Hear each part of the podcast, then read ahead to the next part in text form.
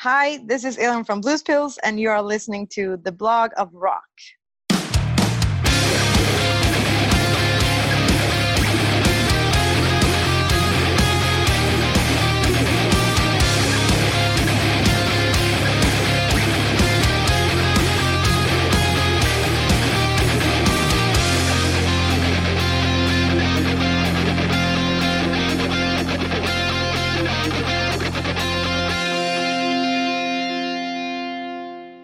Hello. Welcome to the Blog of Rock, your hard rock and heavy metal podcast music magazine. My name is Uwe Lerch and I will take you backstage to the rock stars. Of course, we chat about the music that connects us all, about new records, about life plans and what used to be. But we also talk about the people behind it. What inspired and motivated them and what kind of rockstar tips do they have for you out there? In the show notes, that is the description of this episode that you are hearing about right now, you will find a central link for all usage that will also take you to my official Facebook group. I would be happy if we get to know each other there. Are you ready for the start? Well, then come with me. Today we will head back to the Scandinavian summer where Elin Larsson from the Blues Pills is waiting for us at the end of the line. The Swedish American quartet had a rocket start with their debut in 2014 and then played non-stop on all possible festival stages around the globe, coupled with various tours. Their second album, Lady in Gold, even reached number one in the German album charts and made the band the hotspot of the retro wave. Further tours and shows around the globe meant that the Blues Pills simply needed a longer break until they gave the first sign of life at the beginning of March with Proud Woman – there was also a change in the team, but let the lady boss talk about the brand new album Holy Moly. Good day, Elin. Thank you for taking the time to talk about the new album. It seems um, it was ages ago that we've met last time, and uh, a lot of things happened. Especially you, you, took a long break in between. So what happened? Yeah. Oh yeah, a lot of stuff happened.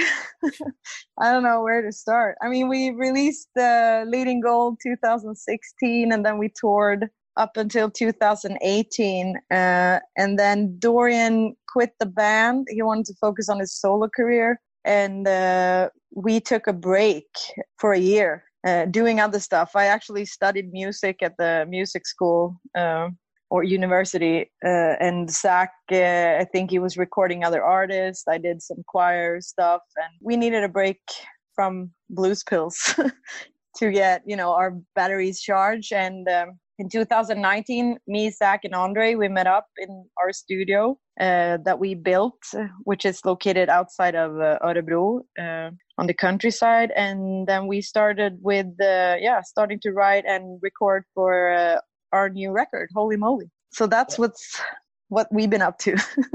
Was it difficult for Zach to focus now on six strings despite of four strings he used to do before? yeah, no. I think I mean not much of like the songwriting stuff has, has changed because me and Zach we always wrote the songs. Uh, I mean, but he never been a lead guitar player, so he actually sort of you know learned for this record or like during the recordings of the record to play solo. so uh, I think that's pretty impressive when you hear the record because it's I mean it sounds awesome. So uh, yeah, I don't think I mean song songwriting wise it didn't change much, but yeah, it's it's uh, it's gonna be interesting to see when we start playing live how how it's gonna turn out. But I think he's doing a good job. I think it sounds way more raw when he plays. The first uh, live little live show I've seen from you was on the Telekom uh, show you did uh, for the Heim zu Haus, and uh, there was a couple of other bands doing these kind of uh, little Corona shows in between. Most of the other artists, they were sitting either in the living room or doing acoustic shows, but the Blues Pills they were ready to explode. Yeah, yeah, we did it in our studio. That's where we recorded the album. Uh, but I was kind of let down because we record. We also did a cover of um, uh, "Sleep Now in the Fire," and they never published that, which was sad because it's pretty awesome.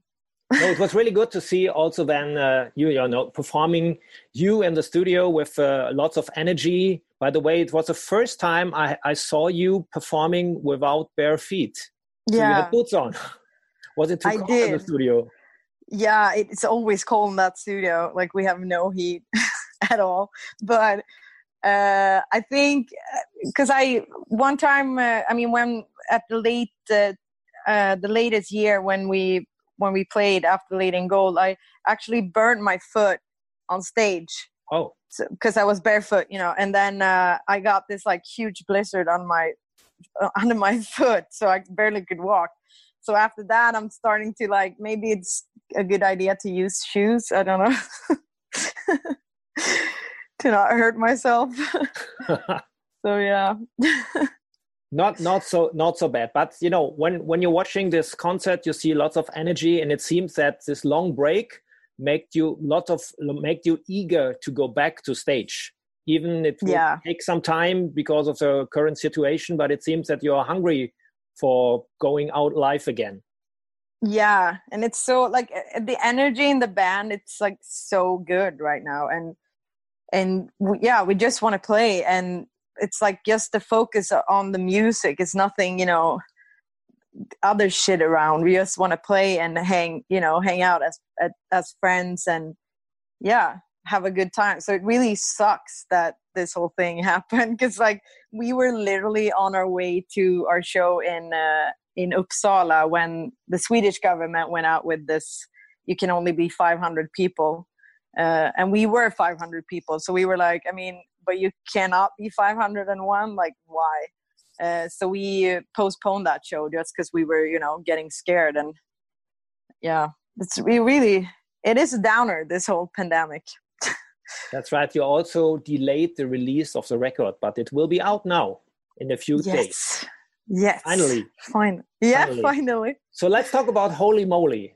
Um, you started off with uh, Proud Woman as the first single, which was Hello, we are back. Blues are back. and it showed also, um, to my mind, it showed also a more, uh, let's say, grown up band, especially following the lyric. It seems that you are really a proud woman to, to Yeah. be head of the guys. So you're Yeah, more I- are you you know are you got more mature and and let's say growing older a bit and which does it also reflect into the songwriting Yeah, I definitely think. I mean, now I've been in the industry for about 10 years uh, or in a band and touring. So I think, yeah, I'm 31 now and I just like come to a point in my life when I don't care anymore about what people think or I don't give a fuck anymore. and it's pretty damn nice to feel like that because I mean, in the beginning, when we were starting the band and how fast it took off, uh, you know, you had, I was so naive. I had no experience at all in the music industry.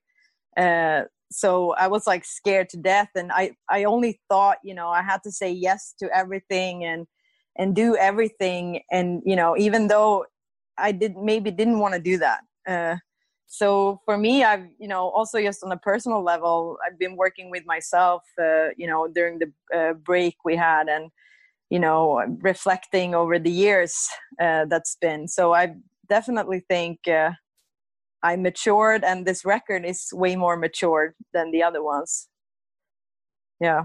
You're right you're right. To my mind actually when i uh, prepared for this interview and I've listened yesterday to all the records I have from you, including the EPs and the singles and the live EPs and everything you've released so far. To my mind, from the point of view now, Lady in Gold maybe came too early because Yeah. you worked really long on the first album. You you had a long uh, time to record the album. Nuclear Blast gave you all the timing. By the way, this is what you told me on our last Mhm. interview in 2014 that you were really happy Mhm. that you had the time to record. And I remember, especially in 2014, I saw you at least on four festivals. I was there, so it were different kind of festivals you were playing, and the tour, opening tour, and a uh, and another tour. So you were playing a lot, and then suddenly there was a new album out from the Blues Pills. It was a big Yeah. success in Germany. It was number one on the German album chart. So Yeah. amazing. But when I Crazy. listen to it now, I think the songs were the best one you had at that time. But reflecting it now, six years later, I think mm-hmm. the new album is much stronger and shows a more grown up band. Yeah, I think so too. Yeah, and I think I mean I'm still like I'm really proud of you know the studio album Lady in Gold, but like what I also what it came to mind like when we were playing these songs live, it was impossible because we were like you know we had put layer on layer on layer on all the songs. I had like a 30 people choir on some of the songs. It's like impossible to manage uh, live.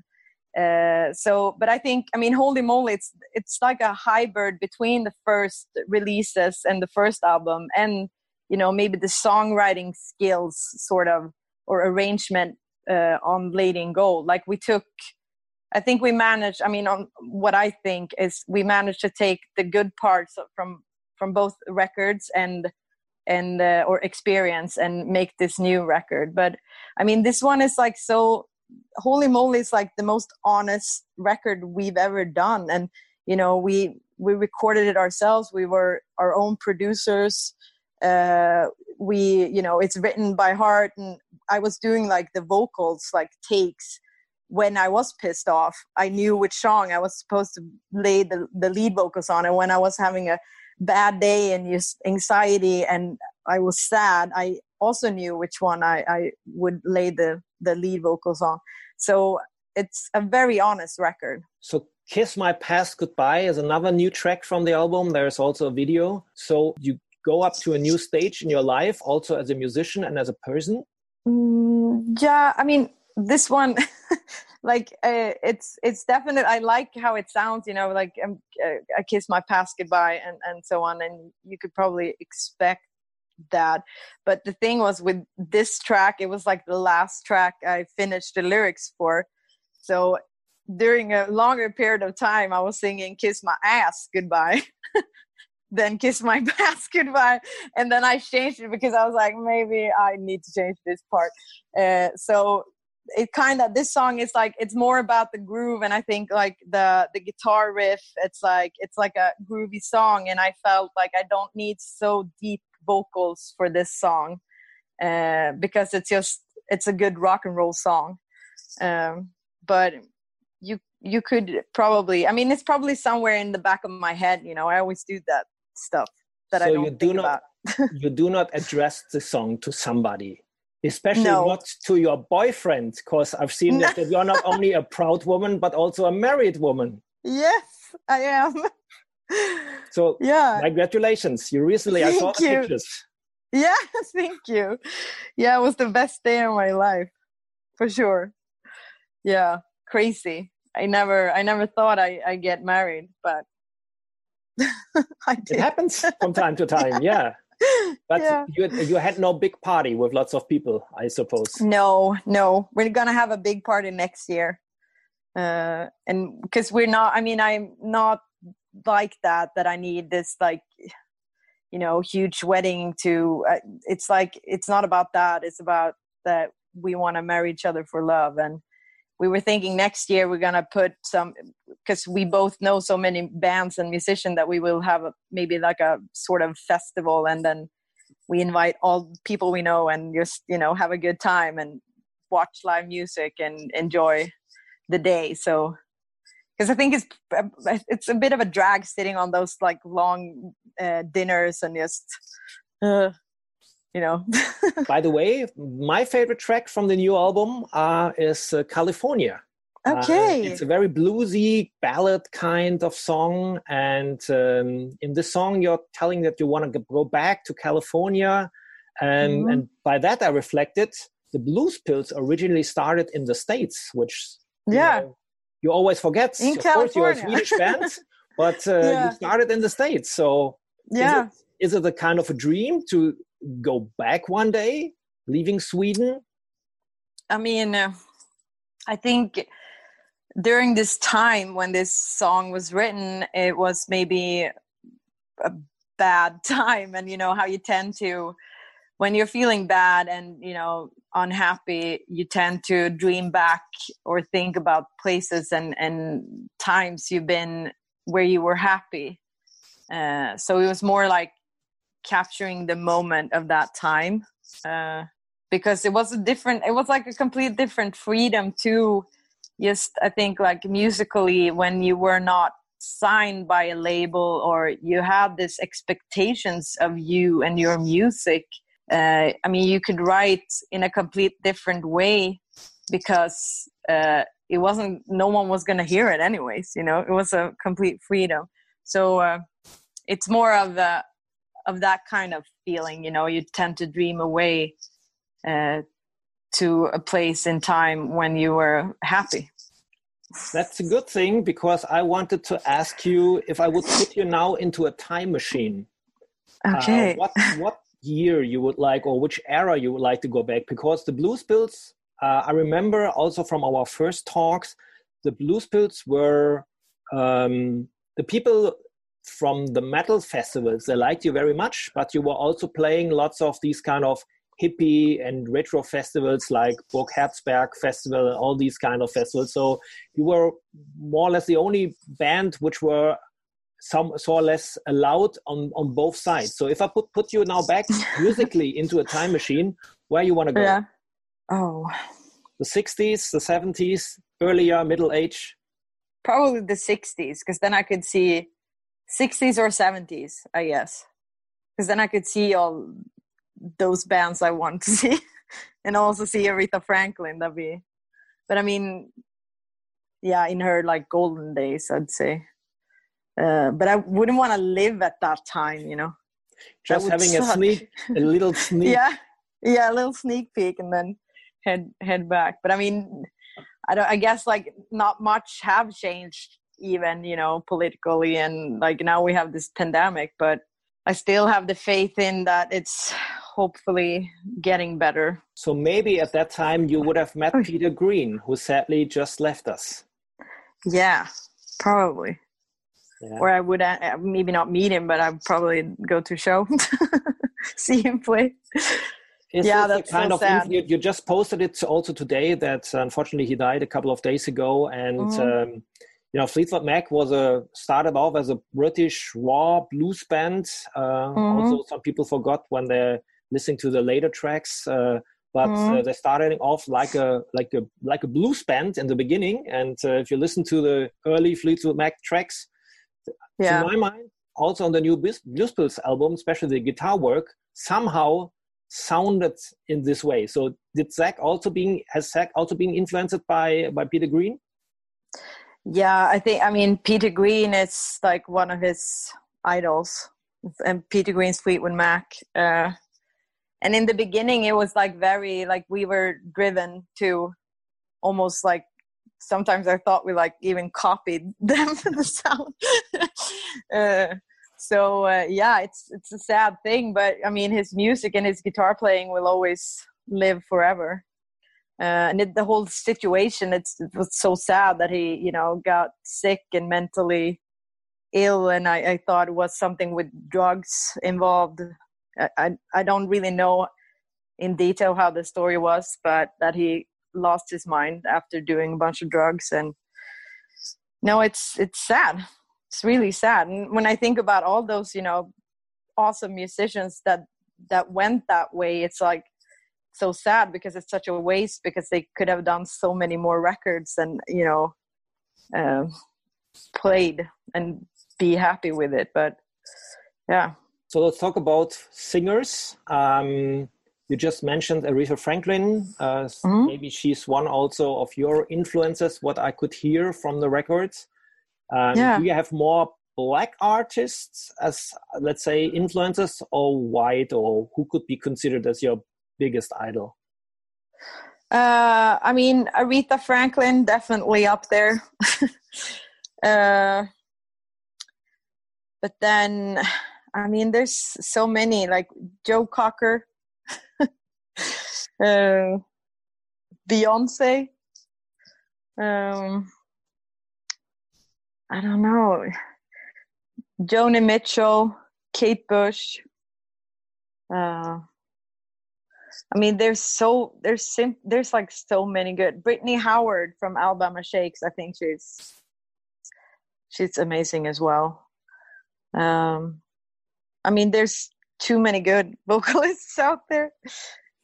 it seems at the Yeah. moment that Sweden got very, very good rock, rock vocalist. Of course, uh, a week ago I talked to Guernica from Thundermother. She's also very influenced by, let's say, urban R&B soul artists. I think Yeah. also Aretha Franklin and also Beyonce, by the way. Yeah, On, on the other I hand, love her. Another uh, great Swedish vocalist is Jennie-Ann from Avatarium. She's very influenced by uh, Joni Mitchell, by the way. Yeah, I could tell. And you know, also uh, the singer of Opeth, he's also that's like his uh, influence, which I thought was a bit. I didn't expect that. But he's he's not a girl. no, I know. No, but it was just because I remember I met him at a festival, and then I I was carrying because we we uh, had been on tour and we were gonna change the bus to a van and head back to Sweden, and we played one festival, and then I carried out all my vinyls that I bought during the tour. And then I had one of the Joni Mitchell albums uh, in my hand, and he was like stopping me. It's like that's that's like my favorite record with her. She's like a big inspiration. Then I was like, oh wow, that's so cool. yeah. nice. So, Yeah. what are the future plans for the Blues Pills after releasing the album? Can, can you make plans already? Mm, I mean, we had a plan going on tour in the fall, but I'm pretty sure. I, I mean, I wouldn't bet my money on that tour.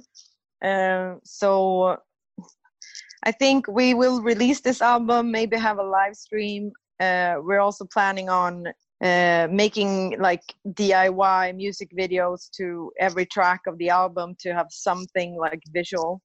Uh, and then uh, probably start to work on the fourth album. but I just want to have this released and uh, that I manage or like that I can feel that I've done everything for this album that I possibly can in this sort of situation. And then we, yeah, start with the fourth one. We're looking forward. Thank you for Yeah. taking the time for being at the Blog of Rock. And Thank you to for having me. Yes, all the best you to you. too. Bye bye.